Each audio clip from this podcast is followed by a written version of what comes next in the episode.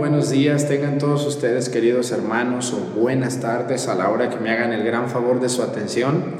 Les saludo aquí desde una capillita del pueblo de Topiltepec llamada El Calvario, donde este, este domingo 12 de enero del año 2020 voy a compartir con ustedes eh, la humilía o la predicación o como ustedes lo conocen el sermón de este domingo que van a escuchar ustedes en su parroquia.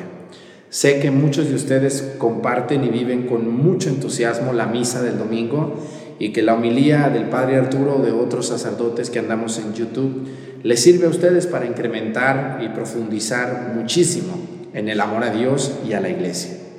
Pues bueno, bienvenidos todos ustedes, queridos hermanos. Gracias a Dios, esta semana llegamos a 160 mil suscriptores en YouTube es muy complicado, pero ahí vamos con la ayuda de Dios y de ustedes que me hacen el gran favor de su atención.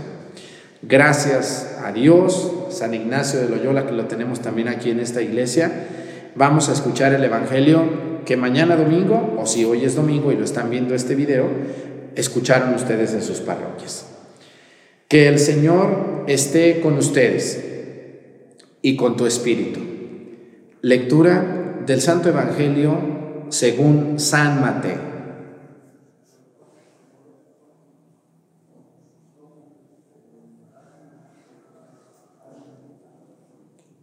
Gloria a ti, Señor. En aquel tiempo Jesús llegó de Galilea al río Jordán y le pidió a Juan que lo bautizara. Pero Juan se resistía diciendo, yo soy quien debe ser bautizado por ti, y tú vienes a que yo te bautice. Jesús le respondió, haz ahora lo que te digo, porque es necesario que así cumplamos todo lo que Dios quiere. Entonces Juan accedió a bautizarlo. Al salir Jesús del agua, una vez bautizado, se le abrieron los, se abrieron los cielos y vio al Espíritu de Dios que descendía sobre él en forma de paloma, y se oyó una voz que decía desde el cielo, Este es mi Hijo muy amado, en quien tengo mis complacencias. Palabra del Señor. Gloria a ti, Señor Jesús. Bueno, pues este domingo, como ustedes lo escucharon, la Iglesia Católica y todos ustedes y yo desde donde quiera que me hagan el gran favor de seguir estas transmisiones, vamos a celebrar el bautismo de Cristo. El tiempo de la Navidad termina el sábado 11 de enero este año, en las vísperas, en la tarde, y hoy, domingo, podríamos decir que este es el primer domingo del tiempo ordinario, comienza el tiempo ordinario que se va a interrumpir el miércoles de ceniza, más o menos el 26 de febrero va a ser el miércoles de ceniza, entonces, todos estos días, desde hoy, 12 de enero hasta el 26 de enero, de febrero, va a ser tiempo ordinario, color verde en sus parroquias. Aunque ustedes me ven de blanco, hoy celebré de color blanco, pero van a ver el color verde en sus parroquias a partir del lunes, hoy domingo, blanco, por la pureza del bautismo de Jesús. Entonces, el primer domingo del tiempo ordinario, aunque no se le dice primer domingo, es la fiesta del bautismo de Jesús. Ustedes escucharon hoy en este Evangelio maravilloso de San Mateo capítulo 3 versículo 13 y 17 una de las narraciones que tenemos del bautismo de Jesús. ¿Sabían ustedes que una de las cosas que nos une con los hermanos separados es el bautismo? Todas las congregaciones cristianas, todas las denominaciones cristianas, todas las iglesias protestantes, serias y no serias, tenemos como común denominador el bautismo. Pero vamos a analizar con mucho detenimiento el misterio que escuchamos hoy. Dice que en aquel tiempo Jesús llegó de Galilea al río Jordán, donde Juan estaba bautizando. Juan es el primo de Jesús, hay que recordar, no se nos debe olvidar que Juan es el primo de Jesús. Y Jesús llega y le va a pedir a su primo que lo bautice. Aquí viene muchas preguntas, muchas preguntas antes de continuar con el Evangelio es, ¿por qué Jesús pide el bautismo? ¿Jesús necesitaba bautizarse? La respuesta es no y sí. ¿Por qué no necesitaba bautizarse? Bueno, el bautismo tiene como primera finalidad de, un, de primera finalidad borrar los pecados cometidos. Jesús es un hombre que no cometió pecado. Por lo tanto, no necesita el bautismo. Segundo, Jesús no necesita el bautismo porque el bautismo nos convierte en hijos de Dios. Jesús es el Hijo de Dios, no necesita el bautismo. Número tres, ¿por qué Jesús pide que lo bauticen si Él no necesita? En pocas palabras, Juan, hasta cierto punto, se entiende esa reacción cuando dice, ¿cómo tú vienes a que yo te bautice cuando el que necesita que lo bautice soy yo? Mejor tú bautízame a mí, Jesús. Y Jesús le dice, no, Juan, bautízame porque de esa manera la palabra de Dios se va a cumplir como está mandado. Y Juan entonces dice, entonces sí te bautizo. Por lo tanto, cuando decimos que Jesús no necesita el bautismo, ya respondimos por qué no. Ahora, ¿por qué sí Jesús se bautiza?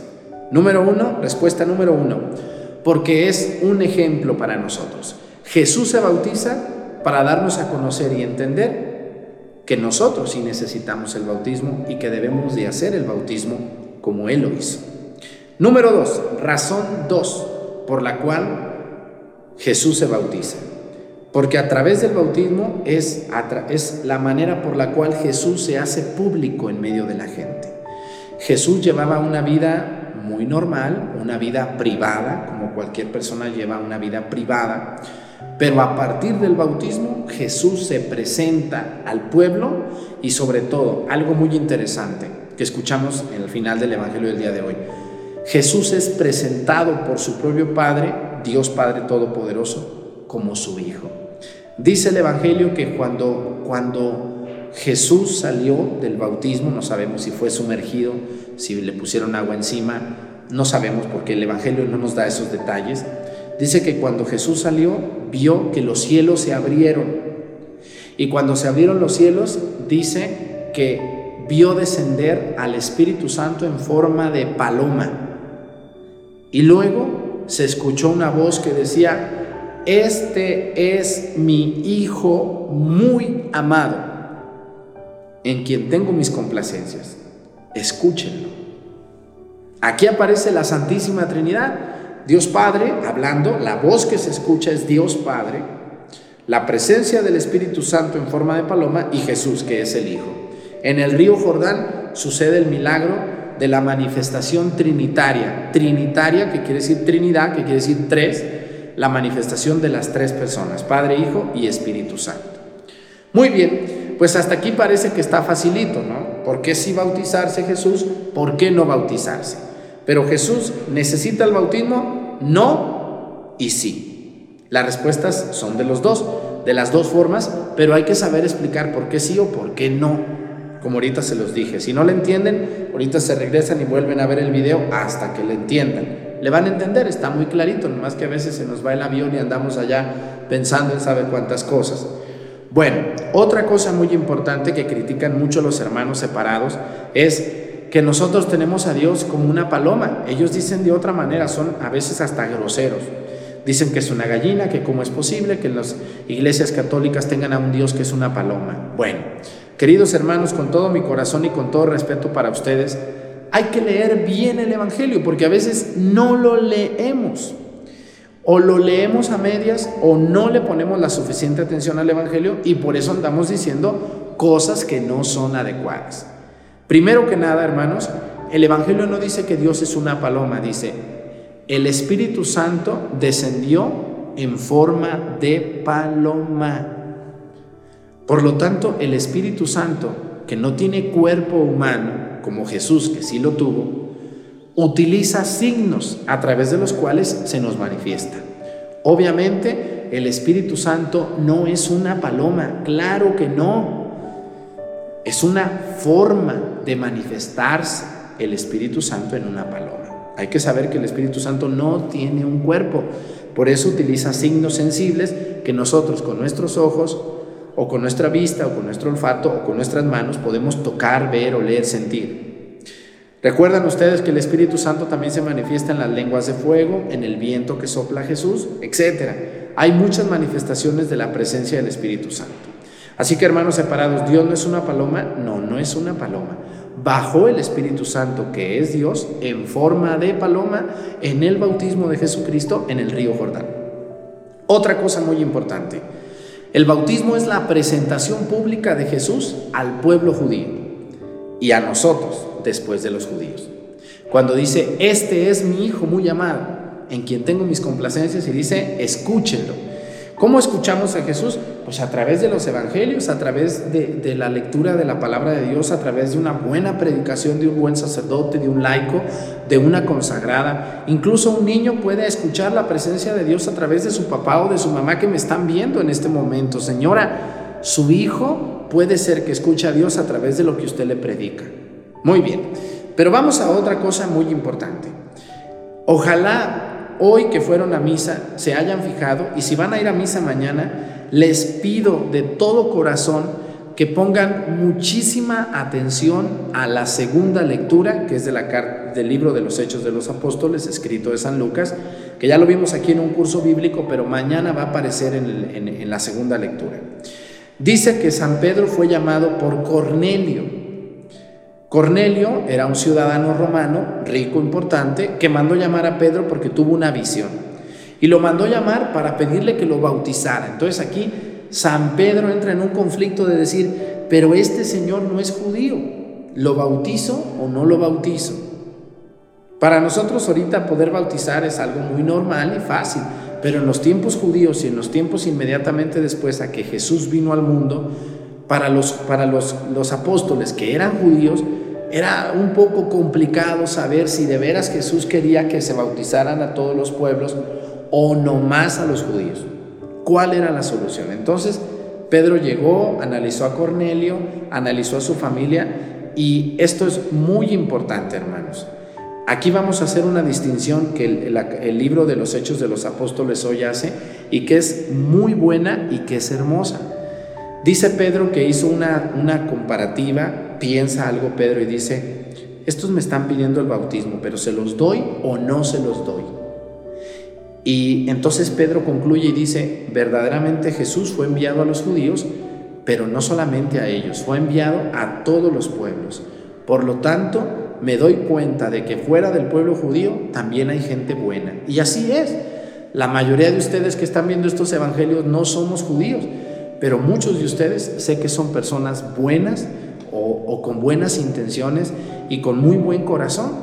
Realmente no solamente hay gente buena con los judíos, también hay judíos muy buenos, pero ni todos son buenos, ni todos son malos, igual que nosotros. También hay personas que están viendo este video que no somos tan buenas quizá, pero podemos ser buenas. Entonces, Pedro pone como, como, como condición el que la persona sea buena el que haga el bien la persona. Y voy a fijarme con ustedes en una partecita que me llamó mucho la atención de la segunda lectura. No toda, la voy a leer, voy a leer un pedacito, dice. Ya saben ustedes lo que sucedió en toda Judea, que tuvo como principio en Galilea después del bautismo predicado por Juan, dice. Cómo Dios ungió con el poder del Espíritu Santo a Jesús de Nazaret. Y, y aquí dice, y cómo éste pasó haciendo el bien, sanando a los oprimidos. Bueno, pasó haciendo el bien. Aquí voy a hacer una acepción con un juego de palabras que ojalá lo entiendan bien. ¿eh? Y les voy a hacer una pregunta. ¿Qué es más importante a los ojos de Dios? ¿Ser bueno o hacer el bien? Díganme por favor. ¿Qué es más importante? No es lo mismo, ¿eh? No es lo mismo ser bueno que pasar haciendo el bien. ¿Qué es más importante? Díganme ustedes. Una persona ¿Ser buena o pasar haciendo el bien? Bueno, la respuesta es la siguiente. Es más, más importante a los ojos de Dios pasar haciendo el bien que ser bueno. ¿Por qué? Porque una persona puede ser buena hoy y puede venir y regalar juguetitos y traer roscas de reyes y, y regalar cemento y regalar abrazos y besos hoy. O el primero de enero abrazar a todas sus gentes y feliz año nuevo y todo. Qué bueno es este Señor. Pues a lo mejor hoy, pero a lo mejor mañana ya no es tan bueno. Es lo que dice hoy la Sagrada Escritura. Por lo tanto, no es importante ser bueno, sino pasar haciendo el bien en las cosas ordinarias. Todos los días, aunque hoy no es primero de enero y no te tengo que andar abrazando, solo que se me bote la canica, tengo que ser bueno. Y si me toca ayudar en la calle a una persona, hacerla. Y si puedo dar una, una donación a unas personas humildes, hoy que no es ningún día importante, hacerlo. Participar en misa todos los domingos del año, no solamente 12 de diciembre, 25 de diciembre y 1 de enero, y no me vuelvo a parar en la misa hasta el otro año. Como conozco muchas personas que dicen, ay, qué bueno, ahora sí vino a misa mi hijo, qué bueno. Pues nomás vino hoy, pero debe de ir todos los domingos. Por eso hoy San Pedro, en esta carta, en este libro de los Hechos de los Apóstoles, donde narra la familia de Cornelio, dice, no cabe duda que fuera del pueblo judío también hay personas que se la pasan haciendo el bien. Eso es lo importante, hermanos. No es tener actos buenos, no es así como que vas tu vida así un de repente bueno hoy, pero malo mañana. Y otra vez bueno pasado mañana, pero en un mes bien malo, malo, malo. No. Lo que Dios quiere de nosotros es que estemos así, buenos, buenos, buenos, buenos, buenos, buenos, haciendo el bien, aunque no tengamos sobresaltos de bondad, ¿no? O que digamos, hoy fue muy bueno, pero mañana a ver cómo amanece. Pues eso no está correcto. Una persona debe de mantenerse haciendo el bien, no solamente hacer actos buenos. Esa es la grandeza de Jesús. Jesús era un hombre, como dice hoy los hechos de los apóstoles, y claro, también es Dios, que se la pasó haciendo el bien. Jesús no tenía caídas de hacer mal, ni tenía sobresaltos de hacer el bien, porque toda su vida fue hacer el bien, como el común denominador de su vida. Y eso es lo que nos enseña hoy esta, esta visita que hace Pedro a la casa de Cornelio, un romano no judío, rico, importante, pero que se convierte por el mensaje de Jesús y se convierte también por el testimonio de los primeros cristianos. Así que hermanos, no busquemos hacer el bien solamente alguna vez en la vida o, o, quedar bien una hora al día y las otras 23 ser unos nefastos y unos groseros y unos altaneros sino que busquemos en su mayoría del día y de todos los días ser personas de bien, no meternos en lo que no nos interesa, ayudar cuantas veces podamos. Si no podemos dar, por lo menos saludar, ser amables, buenos días, buenas tardes, buenas noches, ¿cómo han estado? Miren, no tengo mucho de comer, pero le invito lo que tengo y, mucho menos jamás pasar haciendo el mal, ¿no? Andar haciendo atrocidades como las que vemos ahorita en la televisión, con tantísima gente haciéndole daños a otros simplemente por el gusto de hacerlo o como si fuera una costumbre. Mucho cuidado, hermanos, porque si una persona, imagínense, son como tres etapas muy feas. La persona que se la pasa haciendo el bien, pues muy bien por ella. La persona que es buena, a veces buena, a veces no, a veces buena, a veces no, a veces sí, a veces no.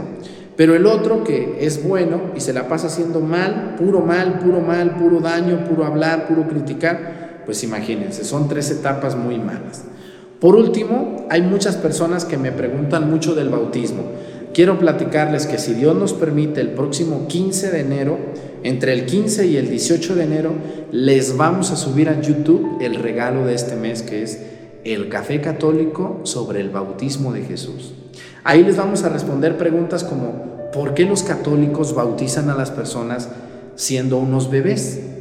¿Por qué no se esperan a que sean adultos? Que la iglesia también bautiza adultos, ¿eh? Déjenme que les digo, en ningún lugar de los requisitos para bautizarse dice que solamente se pueden bautizar bebés, no. También en la iglesia se bautizan adultos.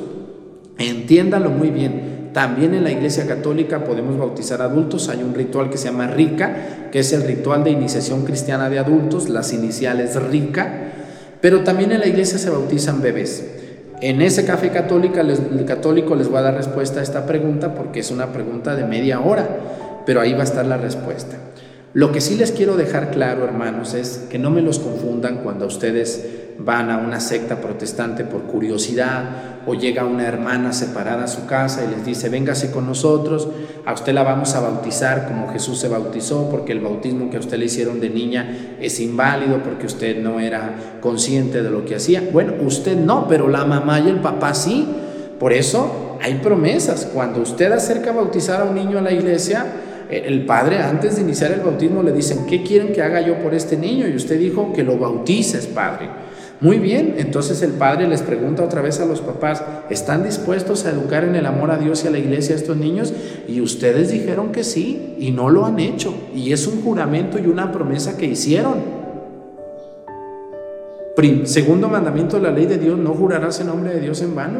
Usted prometió educar a su hijo en el amor a Dios y a la iglesia. ¿Qué le pasó? ¿Qué quiere que venga el ángel Gabriel a darle catecismo a su hijo? ¿Qué quiere que el padrecito le explique? No, señora, yo no alcanzo con las misas que tengo. Voy a darles explicando a hijos que sus padres no les enseñaron el amor a Dios. Bendito sea Dios, bonito me voy a ver criando a hijos malcriados. Porque sí los hay, de padres irresponsables en la educación religiosa de sus hijos.